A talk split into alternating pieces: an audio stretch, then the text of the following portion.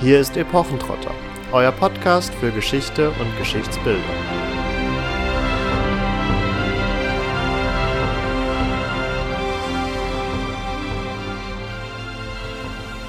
Hallo und herzlich willkommen zu einer neuen Folge Epochentrotter. Wir bleiben unserem Motto der letzten Folge treu und bewegen uns weiter im Spektrum der Musik und werden heute zusammen mit einem Insider aus der Mittelalter-Musikszene, mit einem modernen Spielmann, wie er sich selber im Vorgespräch genannt hat, sprechen und werden ein bisschen erörtern, was es denn mit dieser Szene der Mittelalter-Marktmusik auf sich hat, die seit den 1980ern besteht und die man in zwei Hauptrichtungen aufteilen kann. Einmal die Folklore und einmal den Dudelsack Rock. Was es damit genau auf sich hat, werden wir mit Stefan zusammen erörtern, den ich an dieser Stelle ganz herzlich in unserer kleinen Runde begrüßen möchte. Einen wunderschönen Hallo. du darfst dich gleich auch noch genauer vorstellen. Oh weh. Ja, dann mache ich das doch mal. Also erstmal danke, dass ich dabei sein darf. Die meisten Leute kennen mich als Stephanus Rex oder Jordan, das ist so mein Künstlername. Ich bin nämlich seit jetzt inzwischen 2006 äh, Dudelsack-Spieler bei der Mittelalterband Corvus Corax, den Königen der Spielleute. Und habe zwischendurch noch Geschichte studiert, um genau zu sein, Medievistik, Mittelalter und auch die mittelalterliche Literatur. Habe aber hauptsächlich irgendwie die Musik dann gemacht und nebenher ab und zu mal noch ein bisschen wissenschaftliche Arbeit für Leute, die es wollten oder auch für Leute, die damit keine, keine Lust hatten, aber ich habe es trotzdem gemacht. Ich äh, spiele, mache Musik, seitdem ich denken kann. Meine beiden Eltern sind Musiker, also der, mein Vater ist Trompeter gewesen, meine Mutter Musiklehrerin und die haben mir das natürlich in die Wiege gelegt. Und ähm, nach diversen verschiedenen klassischen Instrumenten habe ich dann mit 20 beschlossen, ich will was anderes machen. Und stand so auf einem Mittelaltermarkt, hörte eine Dudelsackband und sagte, okay, das ist es. Und meine Eltern haben mich dann auch unterstützt, mir so einen kleinen Dudelsack gekauft aus Bulgarien. Und da ging dann das Dilemma los. Seitdem kennt man mich für die Nachbarn, Profiz oder? Ja, für die Nachbarn, genau. Seitdem kennt man mich als Profiz professionellen Katzenquäler. Wobei man da vielleicht noch äh, anfügen kann, dass du ja anders als so die vielleicht sehr bekannte irische oder großbritannische Dudelsack-Tradition aus einer anderen Tradition kommst und äh, da sicherlich auch noch mal so einen eigenen Input auch in deine Band mit hineingetragen hast, oder? Ja, genau. Ich komme, da ich halber Bulgare bin, komme ich auch aus dieser bulgarischen Tradition, was das Dulsack-Spielen angeht. Also sehr, ja, bulgarische Folklore ist sehr alt. Gerade durch die Zeit äh, unter dem Türkenjoch haben sie ihre Kultur bewahrt. Und die Musik geht bis aufs 9. Jahrhundert zurück und das habe ich natürlich am Anfang so die ersten Jahre gemacht und kam dann zum Mittelalter und konnte diese Einflüsse natürlich mit einbringen, weil ich gesehen habe, okay, mittelalterliche Stücke, das mit so auch mit ungeraden Takten und so, das erinnert mich schon an das, was ich die ganze Zeit gemacht habe. Mhm. Und die Harmonien und alles. Und das natürlich dann in die Bands, in die ich dann in diversen Bands, die ich war, bevor ich zu Chorus Corax kam, natürlich eingebunden auch, ja. Mhm. Wo warst du da vorher so unterwegs? Meine erste richtige Band hieß Adivarius.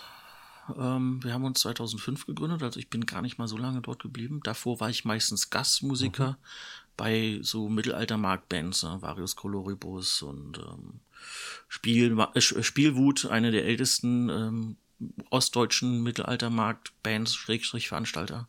Und später dann auch zum Beispiel bei Schelmisch oder sowas immer mal wieder als Gast aufgetreten. Und von Adivarius, das war, das war halt interessant. Das war meine erste richtige Saison, komplett unterwegs zu sein auf Mittelaltermärkten. Hab vorher zwar auch schon Mittelaltermärkte gemacht, aber Reenactment mehr, Schlachten nachgestellt und so. Und dann bist du plötzlich so als Spielmann auf den Bühnen unterwegs. Und ähm, war eine schöne Zeit. Auch hart, weil wir immer von Berlin, weil wir aus Berlin kamen, äh, hin und her gependelt sind, weil unser damaliger Veranstalter uns für eine ganze Saison gebucht hat im Schwarzwald. und so ging es dann fast jedes Wochenende, ich glaube jedes zweite Wochenende, von Berlin rein in den tiefsten Schwarzwald. Und dann haben wir da alle bespielt. Was bekannterweise eine sehr gut erschlossene Verkehrsstrecke ist, nicht. ja, ich Leid weiß von der Erfahrung. Ich weiß nicht. Vor allen Dingen, das war so Mitte der 2000er, da gab es halt noch einige Autobahnen, die es inzwischen gibt, nicht. Und dementsprechend war das wirklich so ein Zickzack durchs Land. Ja, die musikalische Seite, also die, den musikalischen Ursprung haben wir so gesehen schon ein wenig, ja, begonnen zu erschlossen. Aber lass uns vielleicht kurz noch einen Blick auf deinen, ja, historischen Werdegang werfen. Nun hast du oder hast schon viele Instrumente gelernt gehabt, äh, warst generell sehr musikalisch aufgestellt. Aber warum ist es dann ausgerechnet das Mittelalter geworden? Also historische Musik gibt's ja auch für andere Epochen, oder warum ist dann der Interessenschwerpunkt so aufs Mittelalter gerutscht? Mm, es gibt eine Anekdote von meiner Mutter, die irgendwann, als ich die erste Mittelalter-CD rausgebracht hatte mit Antivarius damals, sich das anhörte und meinte, ach, dann waren das ja gar keine traurigen Lieder, die du als Kind gespielt hast, das waren mittelalterliche Lieder. ähm, als ich Klavier gelernt habe und dann immer so selbst Melodien am Klavier so als Sechsjährige gespielt habe, das waren halt wirklich Lieder, die im ersten Moment natürlich durch Moll traurig klang, aber es waren halt mittelalterliche Melodien, mhm. weil mich das, weiß keine Ahnung, ich mochte einfach die Musik. Wer weiß, was da los war. Geschichte an sich hat mich sowieso schon immer interessiert. Ganz am Anfang waren es die Saurier. Das war aber noch vor Jurassic Park, da war das noch freakig und nicht cool. ähm, dann haben mich die Griechen interessiert, äh, vor allen Dingen Sparta und Thermopylen 300, das war auch, als es noch freakig war und nicht cool. Und dann kam das immer so ne, mit, mit je älter ich wurde, desto älter wurde auch die Zeit und irgendwann bin ich halt beim Mittelalter stehen geblieben. Ritterburgen, natürlich findest du das Kind cool. Und dann sind wir halt auf Märkte gegangen und dann habe ich ähm, mich in Geschichte auch immer mehr, auch gerade im Unterricht, habe ich dann Geschichte und einen Leistungskurs Geschichte gemacht und habe mich immer mehr damit beschäftigt, was da eigentlich los war zwischen 500 und 1500, um es mal ganz, ganz mhm. lapidar mhm. zu sagen. Ganz lapidar. Aber du würdest schon sagen, dass so dieses Markttreiben dich dann schon sehr früh und sehr lange geprägt hat. Ähm, lustigerweise kam das erst relativ spät. Das kam erst mit 19. Okay. Ähm, mein ersten Mittel, also ich klar, ich, meinen ersten Mittelaltermarkt, an den ich mich erinnere, das war in Bremen, das war 91. Mhm. Und lustigerweise habe ich da Corvus Corax schon gesehen, ohne dass ich es wusste. Wir haben das nur später dann rausgefunden, dass die das waren, weil ich sagte, du, ich habe 1991 war ich bei meiner Tante in Bremen auf dem Mittelaltermarkt, da habe ich so Spielleute gesehen, die fand ich cool. Und Cassus, der Chef von Corvus, der Kollege, der auch Mitbegründer ist, meinte, du, das waren wir. Echt? Ja cool. Ja. so war ungefähr das Gespräch. Dann habe ich irgendwie noch mal einen Mittelaltermarkt irgendwie oder zwei besucht im Laufe der Zeit, aber richtig los ging es dann tatsächlich erst mit 19. Auch durch Zufall, weil ich einen Vortrag über Mittelalter in meinem Geschichtskurs machen sollte. Was auch sehr fies war im Nachhinein, weil ich sollte mal drei, äh, die ganzen tausend Jahre innerhalb von 45 Minuten abhandeln. Schön. Ja, das war natürlich nicht so einfach. Aber im Laufe der Recherche dafür und so sagte meine Mutter, guck mal, hier ist ein Mittelaltermarkt, wollen wir nicht mal wieder hinfahren? Und ich so, ach ja, gerne, lass uns mal wieder hinfahren zum Mittelaltermarkt. Wir waren ja lang nicht mehr da, lass uns mal wieder hinfahren.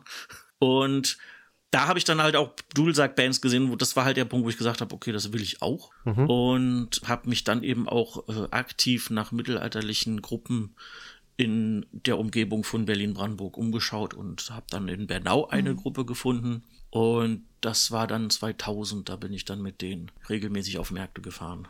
Und fand es einfach toll. Das Marktleben, es war was ganz anderes. Man war halt unterwegs, erstens, man hat viel gesehen und man war halt wirklich so eine eingeschworene Gruppe. Es war wie eine zweite Familie. Vor allen Dingen, weil wir relativ früh auch uns ins Ausland bewegt haben, Richtung Frankreich, England. Mhm. Und in England ist diese Reenactment-Szene ja viel, viel älter. Die haben zwar nicht so viel mit Marktmucke zu tun, das kennen die da eigentlich so kaum oder gar nicht. Also inzwischen schon, aber damals so gar nicht. Dafür waren die halt ein bisschen besser in der historischen Darstellung. Und wir haben halt dann da viel gelernt über historische Darstellung. Waren halt um 2000 bis 2005 waren wir dann halt eben schon diejenigen, die sich eher an die Kleidung des äh, frühen 15. Jahrhunderts gehalten haben, als die ganzen schottischen äh, Feldträger, die wir hier hatten. Die ganzen Braveheart-Buben. Und dadurch, wir waren regelmäßig, wir haben Asankur zum Beispiel auch die Schlacht nachgestellt. Das war halt toll, das fand ich super. Und gleichzeitig wollte ich aber eben die Musik nicht aufgeben und habe halt meinen bulgarischen Dudelsack immer dabei gehabt, später auch einen Marktsack.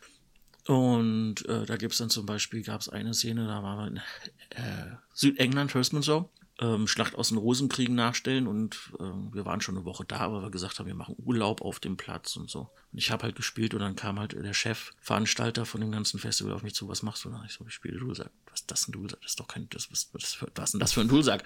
der sieht so ganz anders aus. Ich so, ja. Da kommt der Nationalstolz dann durch bei denen. Ich, ich so, ist ein mittelalterlicher Dudelsack. Ich dachte, das ist nur Schottland. Nein, ist nicht nur Schottland. Hm, das ist ja interessant. Der ist aber auch laut. Ja, der ist laut.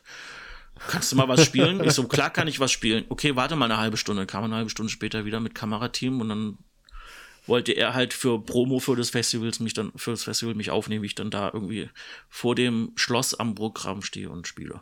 Hm. Und so eine Sachen, ich hab's halt geliebt. Vor allen Dingen England, das war für mich einfach besonders. Und ich wollte, da war ich dann so tief drin in dieser Marktszene, dass ich da nicht mehr drauf verzichten wollte. Und mit Adivarius war es dann so, dass ich zufällig in dem Jahr Corvus kennenlernte und aber auch immer schon gesagt habe, also die einzige Welt, wegen der ich bei Annivarus aussteigen würde, wäre Corvus Coax. Das waren so, ne, du greifst halt besonders hoch, ja, einfach um ja. die anderen zu beruhigen.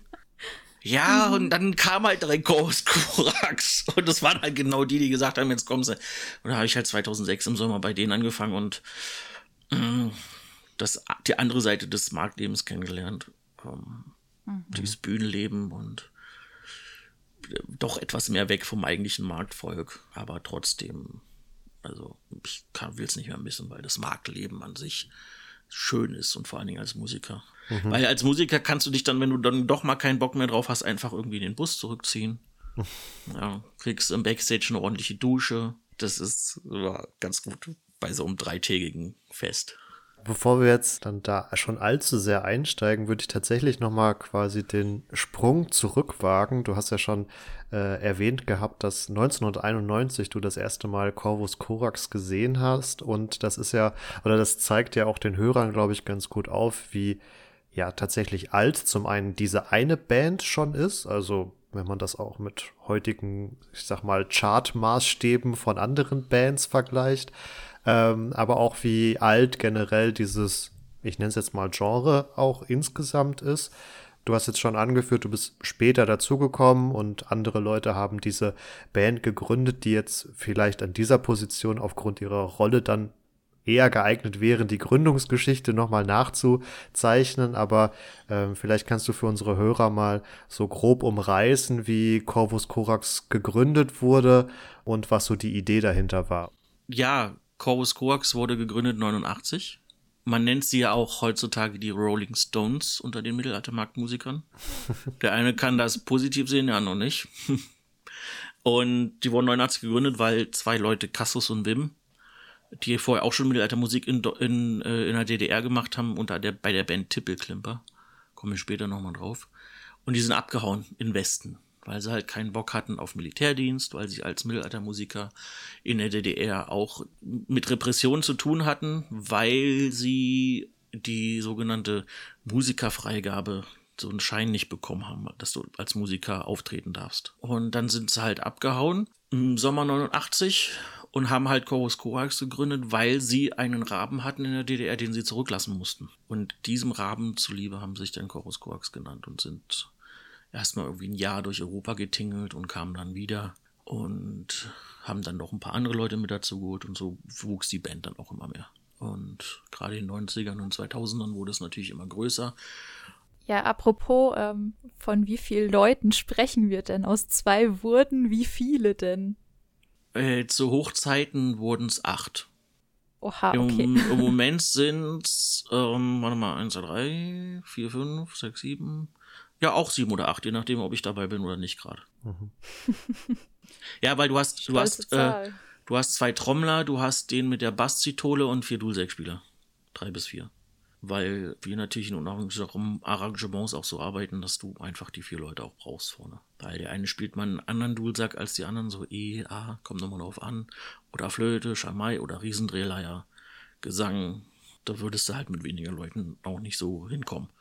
Wir sind halt eine Big Band, mhm. aber das hast du bei Mittelalter-Markt-Bands oder Mittelalter-Rock-Bands eigentlich ganz oft. Das ist irgendwie so ein Standard, dass du zwischen sechs und acht Leuten hast. Also es zielt dann auch auf eine Vielstimmigkeit und auf einen sehr, sehr vollen Klang, oder? Ja, genau. Weil, ich meine, wir sind ja akustisch. Wir haben jetzt keine E-Gitarre, die du anschließt und Bratsch machst. Dudelsäcke sind laut, ja klar, aber auf Mittelaltermärkten, gerade in den 90ern und 2000ern, äh, hattest du eben keine Verstärkung. Das war alles noch sehr rustikal. Und dann musstest du natürlich mit mehreren Dudelsäcken und mehreren Trommeln laut genug sein, dass es eben übers Publikum hinweg geht bis in die letzte Reihe und trotzdem noch gut klingt. Ich meine, die Mittelalter-Mark-Szene geht ja auf die 70er schon zurück. Das waren so Bands wie Augenweide, die damit angefangen haben. Und Kramer Zumpf und Kurzweil und so entstand das dann halt. Und es gibt ja eigentlich auch zwei große Richtungen. Es gibt die ostdeutsche Marktszene und es gibt die westdeutsche Marktszene. Und die westdeutsche Marktszene entstand halt vor allen Dingen so aus diesem folkigen Wandervögel und äh, so Volks Volkslieder, Zupfgeigenhansel und sowas. Und die äh, ostdeutsche, ostdeutsche äh, Marktszene, die hat sich halt eben eher so aus dem entwickelt, dass man ähm, das komplett neu für sich entdeckt und dann eben auch osteuropäische Einflüsse mit reinbringt. Bulgarische, mhm. russische, ungarische, tschechische und alles. Und man sagt immer, dass die großen, lauten Markthupen-Bands, das sind halt die, die Osthupen. Dann hat Corvus Corax quasi die Osthupen in Westdeutschland äh, salonfähig gemacht. Sozusagen. Und ja. ähm, letztlich letztlich war Chorus auch die erste Band, die wirklich auf dieses Ding gegangen ist. Mit großen, großen lauten Dudelsäcken und großen lauten Trommeln. Mhm. Die Bands, Bands, die danach kamen, haben sich halt alle dran, ja, dran das Vorbild genommen. Ja, das habe ich vor allen Dingen auch so wahrgenommen, als ich, wir hatten es im Vorgespräch auch schon davon, als kleiner Bub auf den Mittelaltermärkten rumgelaufen bin, dass Corvus Corax da einfach vor allen Dingen um 2000 oder in den 2000ern einfach muss man sagen, dass das Nonplusultra in dem Bereich war, an dem sich viel orientiert hat und die sicherlich auch äh, einige Trends gesetzt haben, auf das wir dann auch gleich nochmal genauer zu sprechen kommen. Ja, wir waren noch bei der Entwicklung eigentlich von Corvus Corax und haben so einen kleinen Schlenker gemacht über die ähm, Anzahl der Leute und wie sich das so entwickelt hat. Ähm, vielleicht knüpfen wir noch mal an. Also die zwei Gründer sind ohne ihren Raben nach Westdeutschland gekommen, haben Corvus Corax gegründet und haben sich dann immer mehr vermehrt. Und dann. Ja. Ja, und dann haben sie natürlich auch einen gewissen Sound gefunden, einen eigenen. Ähm, in den 90ern hieß es zum Beispiel auch, so gerade Anfang der 90er, ja, die machen ja irgendwie diese Markthuperei und die haben von mittelalterlicher Musik ja eigentlich gar keine Ahnung. Und dann gab's 93 die CD Interdium et Diabolum Semper Musica Est, die mit dem SFB damals zusammen aufgenommen wurde. Und das war dann eben eine historische Aufführungspraxis, die da auf dem, auf dieser CD zu hören ist. Und dann waren halt mhm. alle Kritiker verstummt.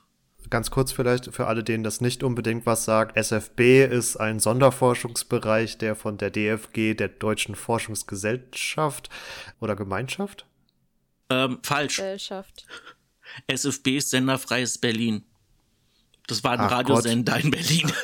Ja gut, gut, dass wir es geklärt haben, dann ja. habe ich es nämlich auch komplett falsch zugehört. Ja, ich habe es auch falsch verstanden. Ja, nee, S dann, SFB dann erklär war, du das doch. Genau. War äh, der Westberliner Radiosender, den gab es bis in die 90er rein. Es war also ein richtiges Radioprojekt und natürlich dann aber auch, äh, weil das öffentlicher, rechtlicher Rundfunk war, dementsprechend auch. Und ähm, dann, wie gesagt, die Kritiker damit einfach verstummt worden, weil Corvus halt gesagt hat, wir machen eben keine historische Aufführungspraxis für die Leute, die in der Kirche oder im Theater sitzen, sondern wir machen spielmännische Musik fürs Volk. Und mhm. das Volk heutzutage hat natürlich ganz andere Hörgewohnheiten, als das Volk im Mittelalter hatte. Und dementsprechend wurde dann einfach die Musik des Mittelalters mit mittelalterlichen Instrumenten, aber eben so interpretiert, dass man halt dazu heutzutage tanzen und feiern kann. Das hat dann, mhm. man kann, da sind Einflüsse von Punk drinne, von Techno und es sind halt trotzdem Originalstücke, die wir spielen. Nur halt eben in der Interpretation anders, als wenn das jemand tut, der sich mhm. mit der Drehleier, einer Flöte und einer Fiedel hinstellt und zwei Stunden lang äh, so macht. Um es mal böse auszudrücken. Und das ging dann halt in den 90ern, also in den 90ern war natürlich, das war das Jahrzehnt der Entwicklung. Da ging es darum, in welche Richtung es geht, wie entwickelt sich der Sound. Von dieser einfachen Mittelalter-Marktmucke hin zu halt auch, ja, diesem einen eigenen speziellen Corvus-Sound. Mit mhm. zwar vielen Dudelsäcken, aber nicht einfach nur gib ihm brachial, sondern eben auch mit überlegten, ordentlichen Arrangements und verschiedenen Instrumenten, die benutzt wurden. Und das entwickelte sich ja dann immer so weiter, dass 2005 dann mit Cantus Boranus eigentlich ein Projekt auf die Bühne kam, was mit der ursprünglichen Marktmusik gar nichts mehr zu tun hatte. Das ist mhm. die Corvus Coraxsche Neuinterpretation der Carmina Burana mit klassischem Orchester. Hat überhaupt nichts mit Orff zu tun, weil der hat das ja auch nur, der hat ja nur die Texte genommen und komplett neue Liederstücke äh, dazu geschrieben. Wir haben aber tatsächlich nicht nur die Texte genommen, sondern aus den Parallelherrschaften, die es zuhauf gibt, auch Melodien mit reingehauen. Mhm. Und die dann aber eben auch so arrangiert und auch natürlich auch neue, neue Kompositionen rein, dass du dann halt mit 160 Musikern auf der Bühne stehst und die Leute in eine ganz andere Welt entführst. Insofern in eine ganz andere Welt, aber wenn ich das noch richtig in Erinnerung habe, war aber auch das Publikum in gewisser Art und Weise zu Cantus Buranus ein anderes, während nämlich normalerweise bei Marktkonzerten die Leute vor der Bühne standen und abgedanced haben, war es bei Cantus Buranus, glaube ich, ein Sitzpublikum. Es, bei Cantus Buranus war es, ist, war es ein Sitzpublikum. Inzwischen haben wir natürlich auch einige Festivals gespielt, wo es kein Sitzpublikum war, aber die, die ersten Konzerte 2005 von Cantus, das war ja vor dem Deutschen Museum auf der Museumsinsel und das war Sitzpublikum aber hm, das heißt nicht, dass es komplett anderes Publikum war. Es hat sich halt aus, aus viel mehr Leuten zusammengesetzt, aus viel mehr Schichten. Mhm. Da hat halt der Punker neben dem äh, Bankier gesitzt, gesessen. Und da hat keiner sich irgendwie, ne? Der eine hat halt Smoking angehabt und der andere Jeans und Pulli. Das ist nämlich genau das, was die Musik, glaube ich, von Corvus Coax und durchaus auch anderen Marktbands mit sich bringt. Es ist Musik für jeden. Es weiß nicht irgendwie, Punk ist halt irgendwie Punk, ja, linkspolitisch viel und so, weil es eben auch aus dieser Szene kommt. Und Corvus ist so eine Musik, die gefällt halt jedem von 5 bis 500, äh, bis 90, von 9 bis 90 sagen wir mal. Wir haben viele, viele Kinder, die das einfach furchtbar toll finden, aber es geht dann halt bis zum 90. Also unsere älteste Fan, den wir haben, die ist jetzt, die wird dieses Jahr 83. Ein Gruß an Brigitte. Hierzu muss ich jetzt mal kurz. An dieser Stelle kann ich vielleicht auch kurz fallen lassen, dass Corvus Corax, glaube ich, mit sieben Jahren oder so auch mein erstes Konzert war. Ja, siehst du. ich selbst habe Corvus Corax übrigens als solche, also nicht jetzt hier damals 91, wo ich nicht wusste, wer sie sind, sondern als solche das erste Mal gesehen im Fernsehen beim SWR ähm, 96 das Festival der Spielleute. Also das war so auch eins der ersten, wo dann richtig mal auch im Fernsehen, also im öffentlichen äh, Raum von modernen Spielleuten und Spielmännern geredet wurde. Klar waren auch andere mhm. Bands dabei, Freiburger Spielleute zum Beispiel, die auch eher in die historische Aufführungspraxis gehen. Kaias Schwarzer Haufen und solche, die aus der Folk-Schiene kommen. Und da habe ich das erste Mal gesehen und ich war halt total begeistert. Konnte mir zwar den Namen nicht merken, aber das, da es dann, glaube ich, das hat auch so angefangen, meine, mein, mein Interesse an Mittelalter wieder zu entwickeln, weckeln, äh, äh, wieder zu erwecken und eben noch stärker zu machen. Bevor wir auf das große, große Spektrum an unterschiedlichen Ausformungen von Corvus Corax und seiner Musik zu sprechen kommen, würde ich gerne noch auf was zurückkommen, was du schon angesprochen hast, und zwar die Instrumente, auf denen ihr spielt. Also wir wissen jetzt schon, du hast einen Marktdudelsack und einen bulgarischen Dudelsack. Ähm, es wurde schon eine große Drehleier angesprochen oder eine riesige Drehleier. Dann stellt sich natürlich ein Stück weit die Frage, sind das jetzt alles Nachbauten von historischen Instrumenten oder sind das Weiterentwicklungen vielleicht von solchen? Also wie verhält es sich eigentlich mit dem, worauf ihr spielt? Also der bulgarische Dudelsack ist natürlich ein Folkinstrument, was in seiner Tradition halt so als solche schon gibt. Unsere, unsere Dudelsäcke sind basierend auf Abbildungen, weil es gibt bis auf die Rostocker Spielpfeife aus dem 15. gibt es halt keine überliefernden Instrumente aus der Zeit wir nehmen die Abbildung, es gibt die Cantigas de Santa Maria aus Spanien aus dem 13. Jahrhundert, wo auch Dulsäcke abgebildet sind, die später im, 5, im 16. Jahrhundert die Pretorius Musikbücher, in denen verschiedene Dulsack-Arten aufgeführt sind. Und das hat man genommen und nicht eins zu eins als mittelalterliches Musikinstrument übernommen, sondern damit es eben auf den Märkten auch zu hören ist, mussten ja laut sein. Also haben wir dann, oder nicht wir, aber es wurde dann sich natürlich am schottischen Dulsack ähm, ne? orientiert. Dankeschön, orientiert. damit sie halt laut sind mit dieser Doppelspielpfeife. Das heißt, das ist wie bei einer Oboe, dass die Blätter, ich zeige das jetzt hier gerade, das könnt ihr gar nicht sehen, ihr Hörer. Ähm, stellt euch einfach vor, ich bete, ich habe meine Hand wie betend, meine Hände wie betend und mit einem kleinen, kleinen Zwischen, ähm, ach, ich habe heute wieder Fund, Wortfindungsschwierigkeiten. Zwischenraum, genau. Und wenn man dann halt die reinpustet in diese Spielblätter, dann machen die beiden halt. Und das aber so schnell, dass halt ein Ton dabei entsteht, der dann natürlich durch die Spielpfeife, durch den Trichter viel lauter wird. Es gibt nämlich auch eine andere Variante, die ist ähnlich wie beim Saxophon, dass halt nicht beide Seiten flappen, sondern nur eine Zunge sozusagen auf dem festen Ding raufhämmert. Das ist wie, ja, wie beim Saxophon, die sind auch leiser. Das ist zum Beispiel beim bulgarischen Dualsaxon, bei den irischen. Weil es gibt, jedes europäische Land hat eigentlich seine eigene Dualsack-Tradition, dass sie halt nur vergessen wurde. So ab dem 18. Jahrhundert wurde das vergessen. Im 18. Jahrhundert waren Dualsäcke nochmal sehr beliebt. Gerade in den pastoralen Spielen und so, weil es natürlich als Schäferinstrument besonders zum Schäferstündchen passte. Ja, ja, daher kommt das nämlich, das Schäferstündchen von den Pastoralen des 18. Jahrhunderts. Und danach verlor sich das etwas, weil es eben dann Hirteninstrument, Bauinstrument und man wollte als Bürger natürlich nichts damit zu tun haben. Auf dem Land blieb das natürlich. Und deshalb finde ich das auch immer furchtbar, wenn Leute sagen, der kommt aus, aus Schottland. Weil Schottland ist lustigerweise das Land in Europa, wo der Dualsack als letztes ankam. Und dann als kommt, längstes geblieben ist, haha. Ja, genau. Es kommt halt aus vorchristlicher Zeit aus Indien. Die Römer mhm. hatten auch schon Dualsäcke, sie haben sie Chorus genannt. Und von da aus in jedes europäische Land, ob es jetzt Bulgarien, Tschechien, Ungarn sind, selbst die Schweden haben einen Dualsack, den Sackpipa. Die Italiener haben eine Samponia, das ist ein Dualsack, der ähm, so riesig ist, dass der fast so groß ist wie der, der jetzt spielt. Darum ist auch sehr tief. Die Franzosen haben verschiedene Varianten der Dualsäcke, auch Barocke. Die haben im Barock sehr viele Dualsäcke entwickelt und gebaut. Ja, und die Schotten haben dann irgendwann eben auch im 17. Jahrhundert diesen Dualsack kennengelernt und haben ihn aber im Gegensatz zu allen anderen in die Militärtradition mit reingeholt. Mhm. Und dadurch hat er sich da so lange gehalten. Wenn du also von einem Marktsack sprichst, dann meinst du quasi die Interpretation dieser historischen Abbildung kombiniert mit den Vorbildern aus Schottland und Irland. Genau das, genau das. Okay. Und es gibt verschiedene Marktsäcke, das hat aber damit zu tun, dass du einen Dualsack ja nicht wie bei einer beim Klavier oder Trompete oder Flöte, du hast nicht so viele Möglichkeiten in irgendwelchen Oktaven hin und her zu springen. Ein Dualsack hat eine None, also Oktave plus ein Ton. Inzwischen können viele von den Marktsäcken auch äh, chromatisch gespielt werden, also mit den passenden Halbtönen. Aber so die ersten Nullsäcke, die auch ich hatte, das ging nicht. Das heißt, ich hatte mhm. eben genau entweder G-Dur oder A-Moll. Was mhm. anderes ging gar nicht.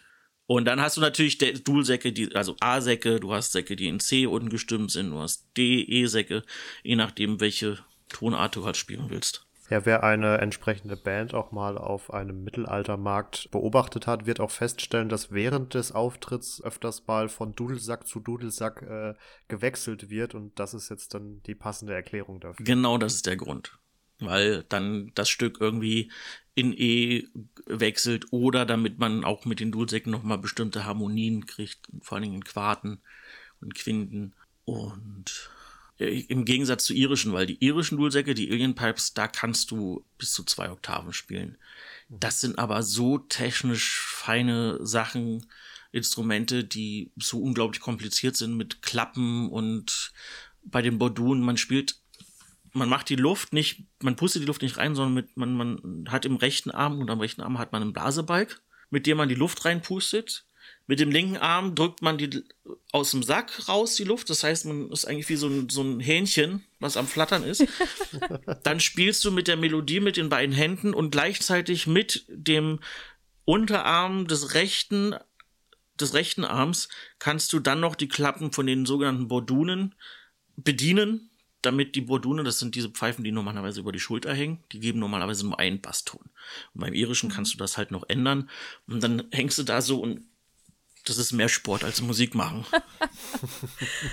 oh Gott, das würde ich von der Koordination schon gar nicht hinkriegen. Also mein persönlicher Albtraum ist ja immer das Schlagzeug, weil man mit allen vier Gliedmaßen unterschiedliche Rhythmen spielt, die zwar insgesamt wieder zusammenpassen, aber bei mir ist das irgendwann alles nur noch dung, dung, dung, dung, dung. Ein und genau. dasselbe. Genau. Und es wäre bei diesem Dudelsack genau das gleiche Drama. es käme nur noch Luft raus oder Luft rein. Genau so.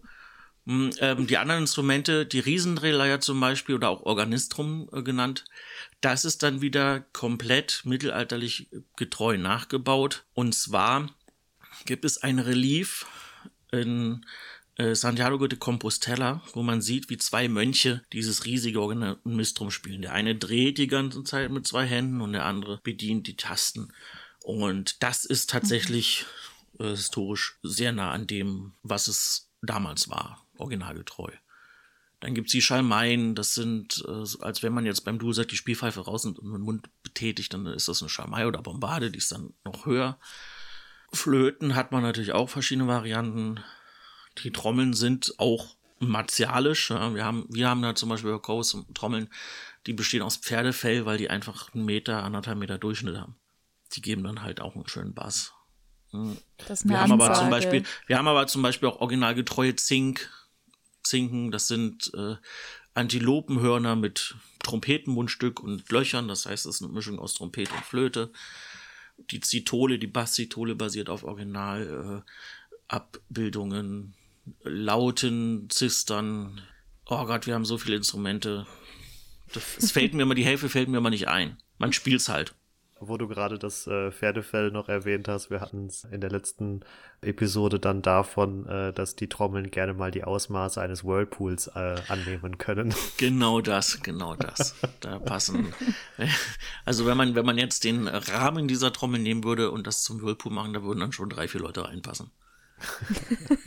Sehr schön. Aber das gibt einfach diesen unglaublich tollen, tiefen ähm, äh, Bassdrum-Sound, der eben auch nicht einfach nur aufhört, sondern schön weit trägt. Ne? Das ist halt wirklich so ein Boom. Mhm.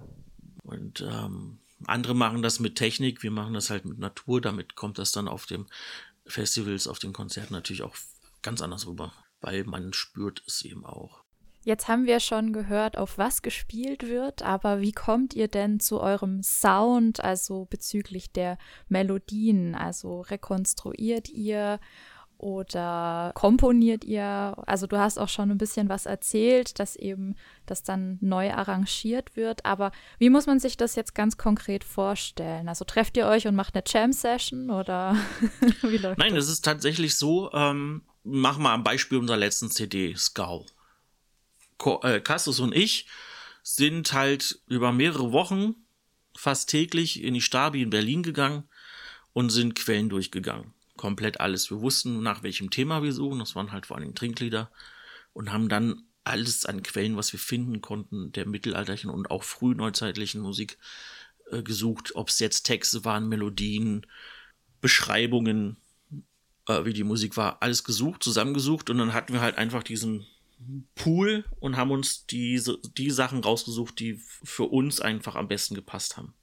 Und haben die dann, wenn wir nur die Texte haben, haben wir äh, Lieder genommen oder Lieder ja, komponiert, ja, schon komponiert, aber die eben auf der Erfahrung der letzten 30 Jahre basieren. Also das sind mittelalterliche Melodien, die nach dem, nach der mittelalterlichen weltlichen ähm, Musiktheorie ähm, funktionieren.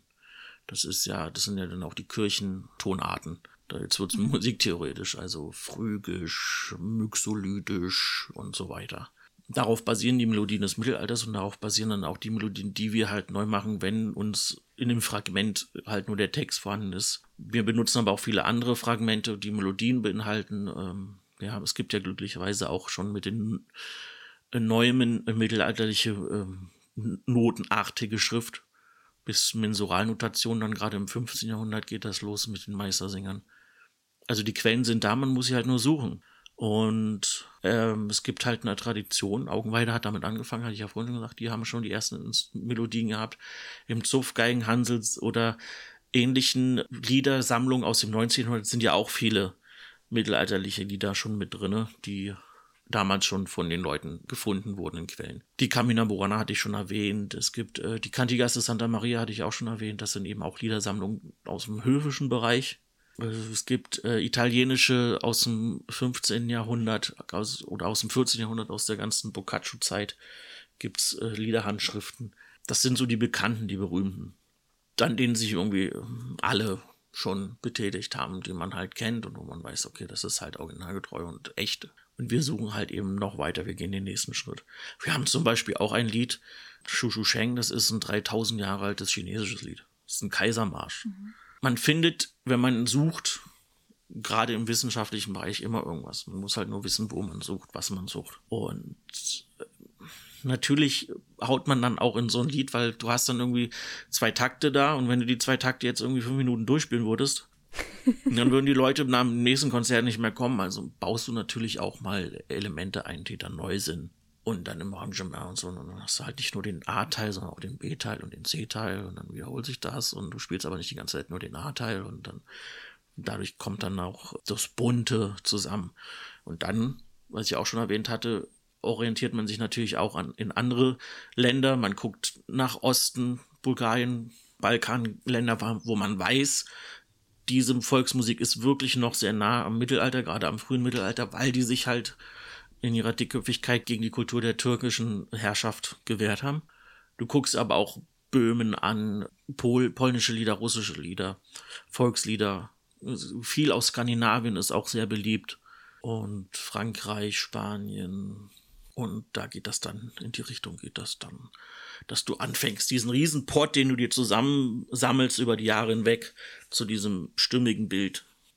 Wir haben auf einem CD zum Beispiel vor ein paar Jahren, 2006, die Tuska. Das ist ein 15 Achtel vom Takt. Da kommst du als normaler Deutscher äh, nicht mit, weil du es nicht gewohnt bist, sowas zu hören. Du magst ein Vierviertel, du magst ein Dreiviertel und vielleicht noch ein paar Achtel so, aber ein 15 Achtel, das ist, da kommt jemand, der damit nicht aufgewachsen ist, halt nicht mit. Deshalb spielen wir das auch live nicht mehr, weil die Leute nicht mehr wussten, wie sie klatschen sollen. Ich wollte gerade sagen, das hat am Anfang funktioniert und wir klatschen, dann, wir klatschen dann immer vor, aber das wird dann halt ganz schnell so, geht schief. Ja, was man da schon sehr schön sieht, ist, wie sich dieses sehr, sehr bunte und vielfältige Bild von Corvus Corax ergibt. Also ihr habt von den Merseburger Zaubersprüchen über Palästina-Lieder, Mai-Lieder, ähm, dann eher nordisch angehauchte Melodien, also Is Nomine Vacans zum Beispiel, das gefällt mir persönlich mit am besten, weil da auch eben, für die, die es nicht kennen, ein, ich glaube, reiner Männerchor dabei ist, der das Ganze nochmal unterstützt und der einfach eine ganz tolle Atmosphäre schafft und dann habt ihr Lieder, die aus, dem, aus der altfranzösischen Tradition sind, aus der Troubadour-Lyrik. Die Camina Burana haben wir jetzt schon mehrfach genannt. Also es ist einfach unwahrscheinlich vielfältig und so vielfältig wie da ähm, die Richtungen sind, aus denen das sich speist, sind auch die Klänge. Und ich glaube, das zeichnet euch auch aus, nicht nur die Instrumente und die Arrangements. Einer unserer, einer unserer liebsten äh, mittelalterlichen französischen Barden ist zum Beispiel François Villon im 15. Jahrhundert. Der hat halt diese ganzen mhm. ähm, Vagantenlieder gemacht. Vagantenlieder, das sind weltliche Lieder von Leuten, Vaganten halt, ne? So, die umherziehen. Der redet dann, der, ja, der, ich meine, der schreibt dann oder der singt dann eben auch von der dicken Margot, ja, die beliebteste Prostituierte in Paris des 15. Jahrhunderts, weil wir ja eben weltliche Musik machen und nicht keine Domin dominikanischen Chöre. ähm, und zu den Klängen das, ja, zu den Klängen, das ist halt diese Entwicklung, die entstanden ist dadurch, dass wir aus so vielen verschiedenen Quellen, so vielen verschiedenen Richtungen die Einflüsse bekommen haben oder uns gesucht haben und dann zu einem, zu dem Chorusklang entwickelt haben, der eben all diese Einflüsse auch wiedergibt. Ob das jetzt zum Beispiel, ähm, eins meiner Lieblingslieder ist die Ballade de Merci. Die ist von François Villon. Es gibt aber, wir haben auch zum Beispiel ein französisches Lied, beziehungsweise in ein Franz in Französisch geschriebenes Lied von Richard dem Löwenherz. Äh, ja, Richard Löwenherz, das er geschrieben hat. Das haben wir auch. Und das ist eben, das ist das Spannende, solche Lieder zu finden und dann zu interpretieren und neu zu interpretieren, ohne dabei aber das Original so weg, so weit weg von sich zu schieben, dass man es gar nicht mehr erkennt. Das ist ja Quatsch, das wollen wir nicht. Klar, Mittelalter-Szene, Mittelalter-Marktmusik ist eine romantisierte Form der Geschichte. Das ist, wenn wir äh, äh, authentisches Mittelalter machen würden, dann würden wir das halt, dann würde es ganz anders klingen, das würden wir ganz anders auftreten. Aber letztlich ist es wie immer, wie, wie in vielen Bereichen. Es, ent, ent, es entwickelt sich etwas weiter Und wir haben die Tradition der mittelalterlichen Musik halt weitergetragen. Mhm. Wiedergefunden mhm. und weitergetragen. Letztlich ist es ja nichts anderes als Italien im 15. Jahrhundert, die Renaissance. Die haben halt die ganzen antiken Sachen wiedergefunden, vor allen Dingen Theaterstücke und sowas, wieder entdeckt und weiterentwickelt. Und wir machen das, oder in Deutschland gibt's das eben seit den 70ern, 80ern mit der Mittelaltermusik. Und gerade diese Marktmusik, das ist so ein Deutsch, das ist wirklich ein deutsches Phänomen. Oder ein deutschsprachiges Österreich, Schweiz auch. Aber es ist ein deutsches Phänomen, was von hier ausgetragen, nach draußen getragen wurde. Die Amis haben zwar auch ihre Renaissance Fairs, aber da hast du dann als Musiker eben einen Flötisten und einen äh, Handtrommelspieler und vielleicht noch einen Fiedler und dann war's das. Die kennen das gar nicht großen Trommeln und Dudelsäcken. Das ist ein deutsches, eine deutsche Erfindung, kann man sagen, die sich dann eben nach außen entwickelt. Hat aber auch den Grund, weil was war Volksmusik im Laufe des 20. Jahrhunderts?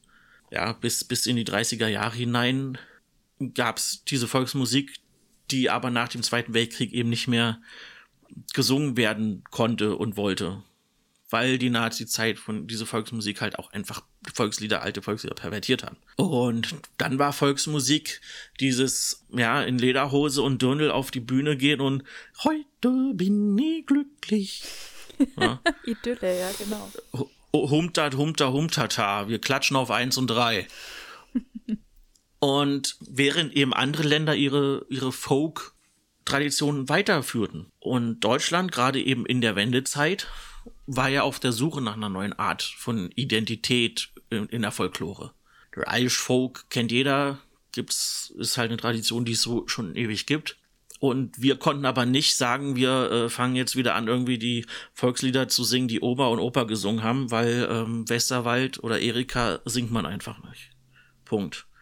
Es gibt natürlich auch schöne Volkslieder, die sind ja aber auch äh, ähm, viel jünger. Das ganz viele, ganz viele Lieder, die man heute als Volkslieder ansieht, sind ja erst im 19. Jahrhundert entstanden. Hm. Und dieses Mittelalter hat dann natürlich eine Faszination ausgestrahlt, weil es eben doch nochmal rückspringt auf eine Tradition war. Das Mittelalter ist in Deutschland ja immer schon so äh, als glorreiche Zeit angesehen. Für, für, für die Deutschen waren das Mittelalter nie die Dark Ages, wie es die Engländer zum Beispiel sagen. Klar, wird gerne vom düsteren Mittelalter geredet, aber letztlich hat man dieses Mittelalter trotzdem schon immer romantisiert und spätestens seit 19. Jahrhundert ja extrem. Mhm, mit, mit Wiederentdeckung der Ritterkultur, Artus-Sagen, äh, Burgen, Burgenruinen, die gemalt wurden, Minnesänger, die äh, besonders wieder verehrt wurden. Und das entwickelte sich immer so weiter, dass halt an Anfang der 90er, Ende der 80er, in dieser ganzen wirren Zeit der Wende, sich das entwickelt hat als eine eigenständige Form, zurückgehend auf die mittelalterliche Tradition, als eine Art deutsche Folkmusik, die man aber eben nicht als Folkmusik bezeichnet oder als Volksmusik, weil Volksmusik war ja böse bayerisch. Um, hat man es halt Mittelaltermarktmusik genannt. Aber dadurch haben sich so viele Bands inzwischen äh, äh, herauskristallisiert, die mit der ursprünglichen mittelalterlichen Musik ja wirklich gar nichts mehr zu tun haben. Mhm. Das Einzige, was die noch haben, ist dann halt, dass sie immer noch einen Dudelsack irgendwie in der Band haben. Das sind so Bands wie In Extremo, Saltatio Mortis, Schandmaul. Die haben zwar, die haben eine äh, Mittelaltermarkt, Ursprung, äh, gerade äh, in Extremo und Saltatio Mortis, das waren halt Bands, die genauso wie Corvus ursprünglich mal waren. Mhm. Ja, rein akustisch, Dudelsäcke, Trommeln. Die haben sich dann aber eben in diese Rockrichtung äh, entwickelt kam dann die Gitarre dazu und der Bass und das Schlagwerk wurde durch ein äh, Schlagzeug ersetzt. Und über die Jahre haben sich die Lieder immer weiterentwickelt, immer in eine andere Richtung. jetzt kann man eigentlich davon ausgehen, das ist eigentlich eine Art Folkrock, deutscher Folkrock, der sich aber eben aus dieser äh, Mittelaltermarkttradition entwickelt hat. Weil, wenn du jetzt, wenn du dich hinstellst und sagst, ich mache deutsche Volksmusik, oder ich mache deutschen Volksrock, ja, du wirst halt sofort in eine bestimmte Ecke getrieben, mhm. wenn du sagst, du mhm. machst Volksrock. Klar, ja, das hast du nicht, wenn es heißt, ich hm. mache äh, irische, Irish Folk oder. Genau, ne? ich mache Irish Folk, da sagt keiner, du Nazi. Ja, ja, oder Country, äh, wenn man dann nach Amerika geht. Das ja, genau, America. ähm. Ja, da ist einfach die Konnotation nicht so da. Das ist tatsächlich, glaube ich, ein, ein, großes Problem. Aber du sagst gerade schon, die, die Mittelalter-Marktszene hat dann eben auch in Extremo zum Beispiel hervorgebracht und die sind dann eben in eine andere Richtung weitergegangen. Wie siehst du so die Entwicklung aktuell in, in der Szene? Also was zeichnet sich da ab? Was gibt es für Einflüsse? Ähm, es wird immer folkiger. Es wird immer folkiger. Man, man, man rutscht immer mehr von diesen mittelalterlichen Sachen ab. Es werden inzwischen kommen äh, Einflüsse aus dem aus wirklich aus den alten Volks aus den Vol alten Volksliedern des 19. Jahrhunderts kommen aber auch Flüsse aus dem irischen zum Einflüsse und es entwickelt sich immer mehr in eine tatsächlich in eine Folk-Richtung als in eine, als das, was es ursprünglich halt mal war. Viele Bands, die frisch anfangen, jetzt auf Mittelaltermärkten mit Trommel und Dudelsack zu spielen, klar spielen die noch die alten Gassenhauer der Mittelaltermarktszene, die es halt gibt, ob es jetzt Traumtritt ist oder das Platerspiel, das sind so die, das gibt so einen Pot an Liedern, die halt irgendwie alle anfangen, mit denen alle anfangen. Aber viele entwickeln sich halt ganz schnell in die folkige Richtung. Fersengold ist da zum Beispiel auch sowas. Oder Schandmaul, die ja eigentlich auch mal mit Mittelalter angefangen aber relativ schnell dann eher in diese Folk-Richtung gegangen sind. So diese klassischen Marktbands à la Corvus Corax, das ist im Moment so ein bisschen, ich will nicht sagen ausgelutscht, ausgetreten, aber es entwickelt sich halt weiter. Und das entwickelt sich in die Folk-Richtung. Und Corvus sind, glaube ich, somit die einzigen, die wirklich noch versuchen, diese Mittelalter-Musik weiterzuführen. Und eben auch mit mittelalterlichem Instrumentarium. Deshalb haben wir keine E-Gitarre dabei. Wir haben auch keine Fiedel dabei. Gut, das könnte man jetzt überlegen, aber das Problem zum Beispiel ist, dass eine Fiedel und Dudelsack relativ gleich klingen. Und wenn man die beiden zusammen spielt, dann, dann hinfällig, ja. Muss sich halt für eins entscheiden. Mhm. Und ähm, aber wir haben ja, wie gesagt, die Dreherlei und sowas. Die anderen entwickeln sich, wie gesagt, immer mehr zu der Folk-Richtung machen neue Texte, neue Lieder, die auch von der Melodie her, von der Melodieführung und von, von den Tonarten eigentlich gar nichts mehr mit Mittelalter zu tun haben. Also die sind inzwischen ja auch komplett von den Kirchentonarten, was ich vorhin gesagt habe, Xylidisch und sowas, weg. Mhm. Dann hin zu den aktuellen Hörgewohnheiten, also quasi dem Geschmack des Publikums nachgeeifert. Ja. Es ist, es ist, es ist eher Deutschrock, Krautrock als Mittelalterrock es hat halt nur noch, es hat halt nur eigentlich nur noch deshalb den, den, äh, diesen Überbau oder dieses, dieses äh, ähm, Aroma von Mittelalter, weil da halt mal ein Dudelsack dabei ist.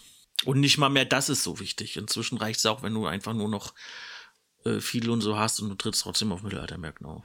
Ich denke, der Hörgeschmack spielt da eine ganz große Rolle. Das kam ja hier auch schon mehrfach zum Tragen, da diese Musikszene aber auch so verhaftet ist in der Marktszene, die ja doch auch sehr offen gestaltet ist. Also ein Reenactor, ein Living Historian, der kriegt immer das kalte Grausen, ja. sage ich mal, wenn er auf diese typischen Mittelalter-Märkte äh, geht, weil das nicht so historisch quellenbelegt ist, aber es ist halt einfach eine in sich, ich sag mal, funktionierende und stimmige Szene und die Leute sind sich auch dessen bewusst, dass das jetzt nicht so belegt ist. Aber ein sehr großer Veranstalter in dem Bereich ist ja dann beispielsweise, heutzutage nennt er sich äh, MPS, mittelalterliches Fantasiespektakulum oder so, die früher nur als, ich glaube, Mittelalterspektakel oder als Spektakulum angetreten sind und irgendwann kam irgendwann dieses Fantasie noch dazu. Also das zeigte dann ja auch, wie, wie offen das gestaltet ist und dann konnte man auch beispielsweise über die Jahre beobachten, wie im Zuge von Fluch der Karibik auch immer mehr Piraten beispielsweise ähm, auf den Märkten unterwegs das, sind. Da kam das ist ein schönes, schönes Stichwort. Ich muss ja, wenn ich jetzt mal ganz kurz ein, rein, reindrücke, aber das ist ein schönes Stichwort, ja. weil ähm, das mit den Filmen, du hast in der deutschen Mittelaltermarktszene auch immer Abschnitte gehabt, die auf Film basieren. In den 90ern. Ja, darauf wollte ich mehr oder weniger raus. In den 90er Jahren sind sie alle als Schotten rumgerannt, weil sie Braveheart gesehen haben. Ja, dann sind sie plötzlich alle Templer geworden, weil sie äh, Königreich der Himmel gesehen haben. Dann zwischendurch kamen die Piraten. Jetzt haben wir wieder ganz, ganz viele Wikinger wegen Vikings. Mhm. Und das kannst du, das kannst du wirklich, du kannst in der deutschen Mittelalterszene richtig wie kleine Äras Abschnitte anhand von Film, Fernsehen, Hypes abschneiden, äh, einteilen. Ja, aber dann auch mit Einfluss tatsächlich ja auch auf die Musik, die sich dem annimmt, um das passende Ambiente mehr oder weniger ja, zu Ja, natürlich. Du hast gut bei den als als Braveheart berühmt war, das da waren wir noch, da waren wir noch in den in den tiefen mittelalterlichen Momenten, wo man gerade erst ja das entwickelt hat. Aber spätestens mit Fluch der Karibik, als plötzlich alle Piratenlieder und Shanties mit reingenommen haben und selbst sich auch mit Piratenklamotten angezogen haben von den Bands her, ist das gekippt. Jetzt kommen halt immer mehr Wikinger. Wir haben, Chorus Chorus hat ja auch zwei Wikinger-CDs rausgebracht, aber vor diesem eigentlichen Vikings-Ansturm. Das war eigentlich mehr so, wir hatten halt Bock drauf, das zu machen. Sverker und Gimli. Und jetzt machen alle Wikinger-Style und. Tragen Fell. Ja. genau, tragen Felle und malen sich im ganzen Gesicht an. Mit irgendwelchen komischen äh, Weiß- und Schwarz-Kriegsbemalungen, die äh, jeden Historiker zum äh, Heulen bringen. Wenn ich das noch äh, richtig in Erinnerung habe, dann äh, ist das ja auch was, was schon länger in Skandinavien unterwegs ist als äh, Musikrichtung und von dem habt ihr euch dann ja auch ein wenig inspirieren lassen. Ja, natürlich. Ähm, es gibt die schöne Band Garmana. Das ist eine ganz, ganz klassische äh, skandinavische Folkband. Bestes, mhm. eins der berühmtesten Lieder von Garmana ist Herr Mannelich. Das haben auch äh, irgendwie alle Mittelalterbands, die es in den 90er und 2000ern gab, mindestens einmal interpretiert kennt auch jeder, der Vikings gesehen hat, ja. äh, weil es da im Soundtrack verarbeitet wurde. Genau das. So schön. So. Ja, ähm, Gamana oder Hedningana, auch eine Band, die es damals gab. Natürlich später jetzt war Vadruna, mhm. die natürlich jeder kennt, wer Vikings gesehen hat. Und wir haben aber Vadruna kennengelernt äh, auf dem Castlefest in den Niederlande. Da waren sie noch recht frisch. Das war so eins ihrer ersten großen Festivals. Und damals haben wir, weil wir eben auch schon so Sachen wie äh, Herr Manneli gemacht hatten und dann mit Germana gequatscht haben, äh, mit Vadruna. Und weil es dann noch da, zufällig in, in dieser gleichen Zeit, das ist alles so um 2009 bis 2011 passiert, haben äh, wir von Amon Amarth ein Lied gecovert. Hm. Twilight of the Thunder God. Und da war dann natürlich der Schritt zu einer kompletten äh, Wikinger oder äh, skandinavischen, zum Skandinav war klar hätten jetzt nicht sagen können, wir machen jetzt was anderes, nachdem wir irgendwie diesen ganzen Weg dahin gegangen waren.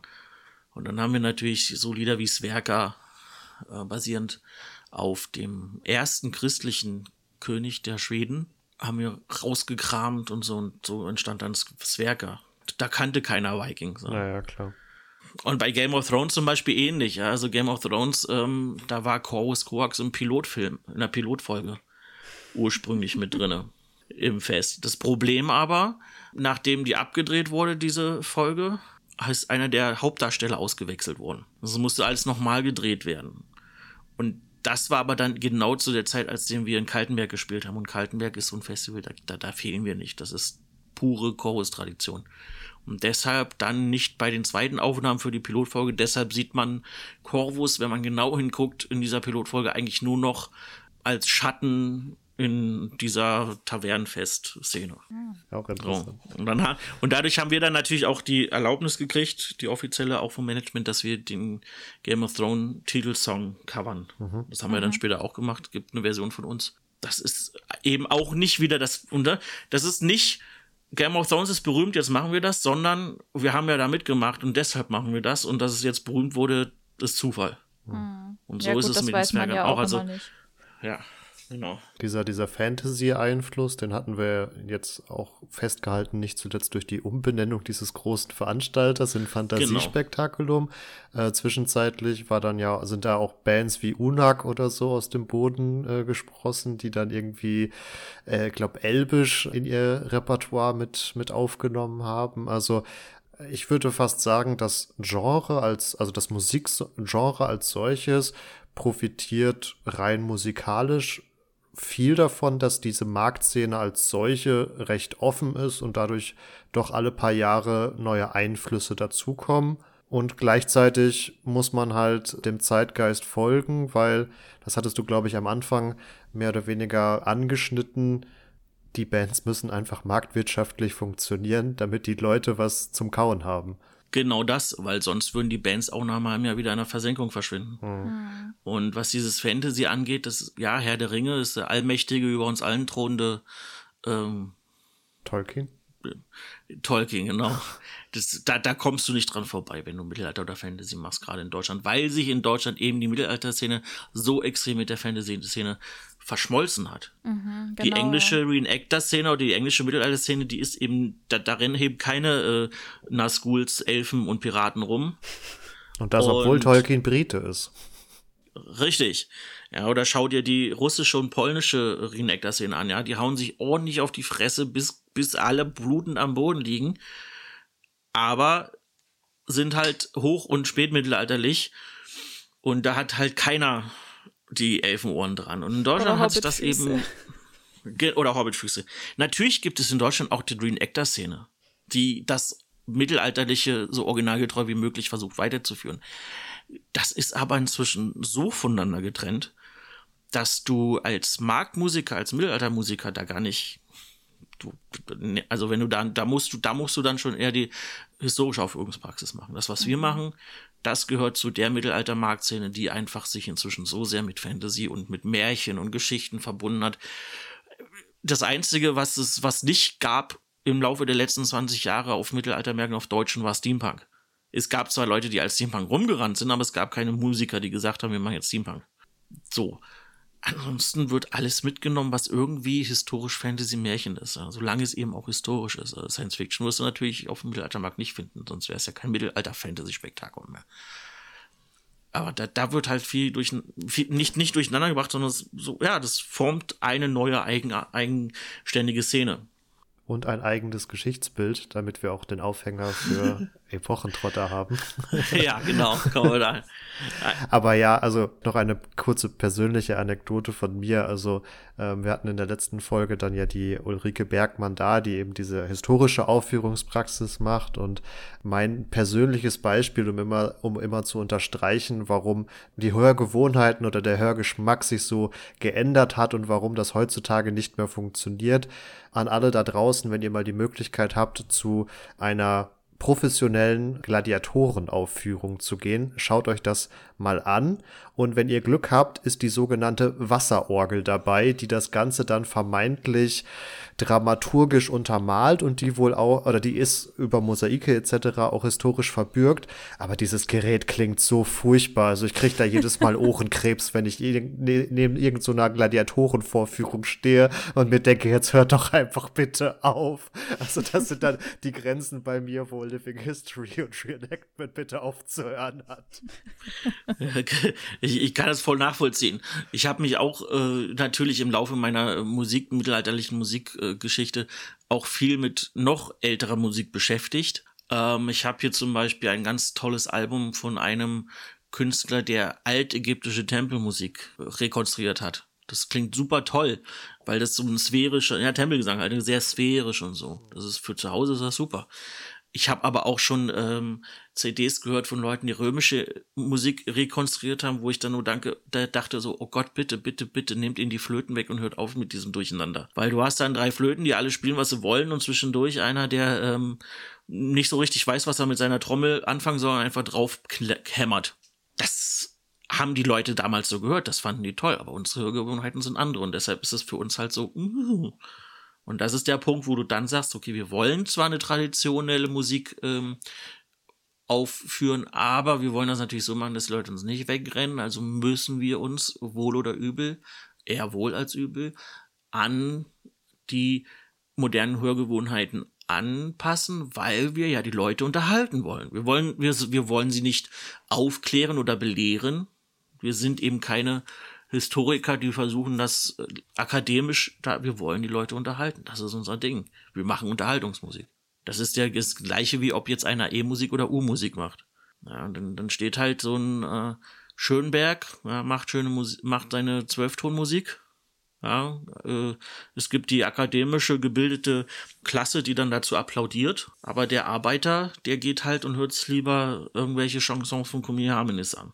Mhm. Und meint die Zeit so bestimmt. So ist es genauso heute. Ja, wir haben unsere Wurzeln in diesen mittelalterlichen Liedern und ja, wir wollen immer wiederum diese historischen Lieder und Stücke hervorkramen, aber wir machen das zur Unterhaltung und nicht damit dann der nächste Professor in seinem Buch darüber sprechen kann. Ja, apropos Unterhaltung, wenn ihr euch von unserem Podcast gut unterhalten gefühlt habt, dann abonniert uns oder liked uns doch mal auf unseren sozialen Kanälen oder schreibt uns ein Feedback an kontakt.epochentrotter.de.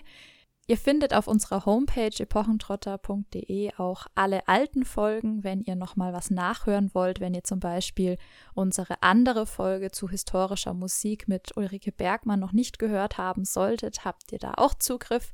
Genauso natürlich über alle Plattformen, über die ihr Podcasts abrufen könnt. Und damit komme ich nochmal zu einem ganz, ganz großen Dankeschön an Stephanus Rex, der uns heute hier in der Folge begleitet und unterstützt hat. Ganz lieben Dank, dass du bei uns warst. Danke, dass ich da sein durfte. Es war mir ein großes Vergnügen.